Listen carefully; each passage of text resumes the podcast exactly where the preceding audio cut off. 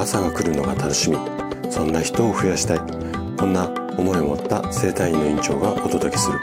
大人の健康教室。おはようございます。高田です。皆さんどんな朝をお迎えですか？今朝もね元気で心地よいそんな朝だったら嬉しいです。さて今日からね新しいシリーズいろいろとね、食習慣についてお話をしていきたいなというふうに思うんですが、今日は老化を早める5つの食習慣。まあ、食事の習慣ですね。こんなテーマでお話をしていきます。えー、食事の習慣を変えるだけで老化は予防できます。こんな話っていうかこんなことを聞いたらあなたは信じられますか？でもね、実はこれ医学的にも証明された事実なんですよ。で今日はこの老化を早めてしまう5つの食事の習慣をラジオを聴いてくださってるあなたにこっそり教えちゃいます。ぜひ最後まで楽しんで聞いていただけると嬉しいです。じゃあね、早速ここから本題に入っていきましょう。えー、長引く不調で私のね、生体院に駆け込んでくる。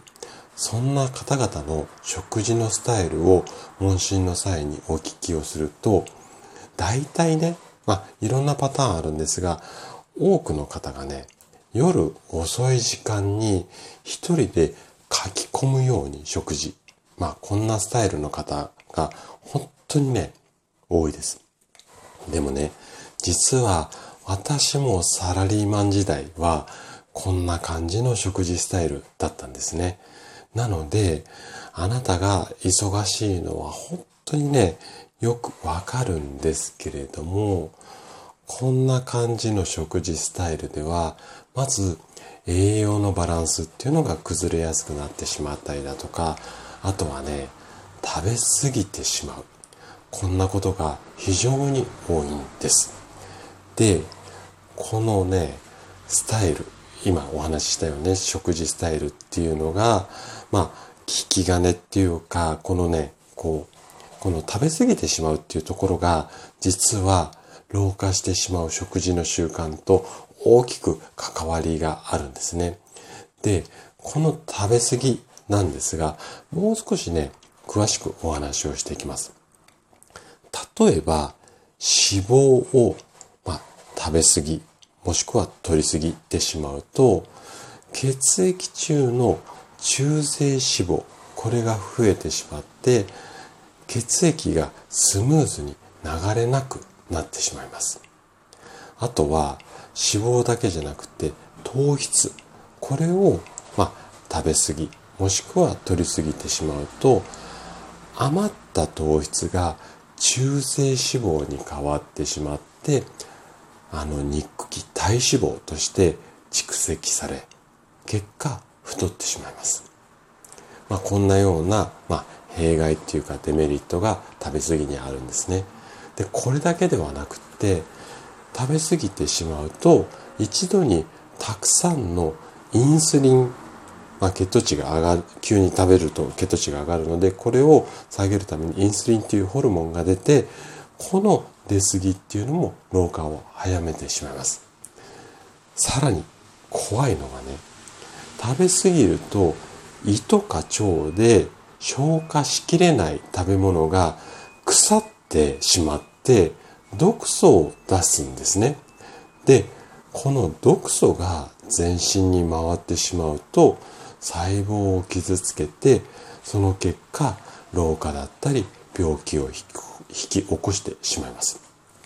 で、老化を早める食習慣っていうのは、このお話しした以外にもまだまだあるんですけれども、具体的にはね、この5つぐらいが代表的なものです。えっ、ー、と、それぞれ簡単に紹介します。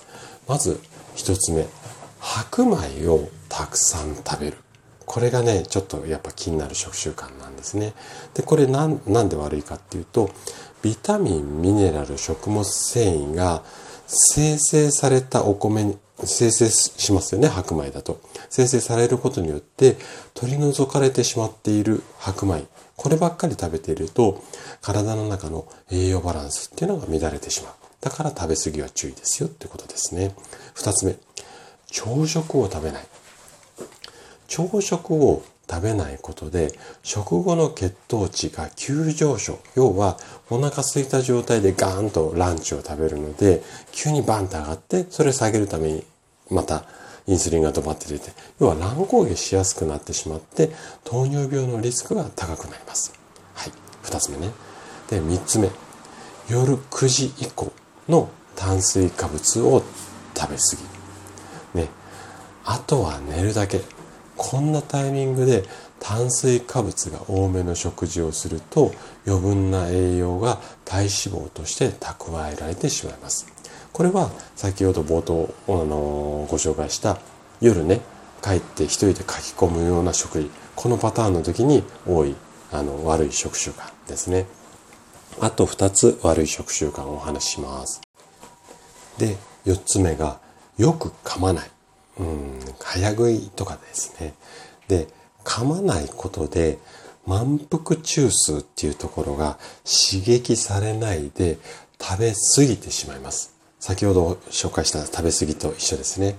で、この結果消化も悪くなってしまって消化器官を疲れさせる原因にもなったりします。はい。で、最後がジャンクフード大好きです。で、ジャンクフードっていうのは人工的な調味料のオンパレードなんですよ。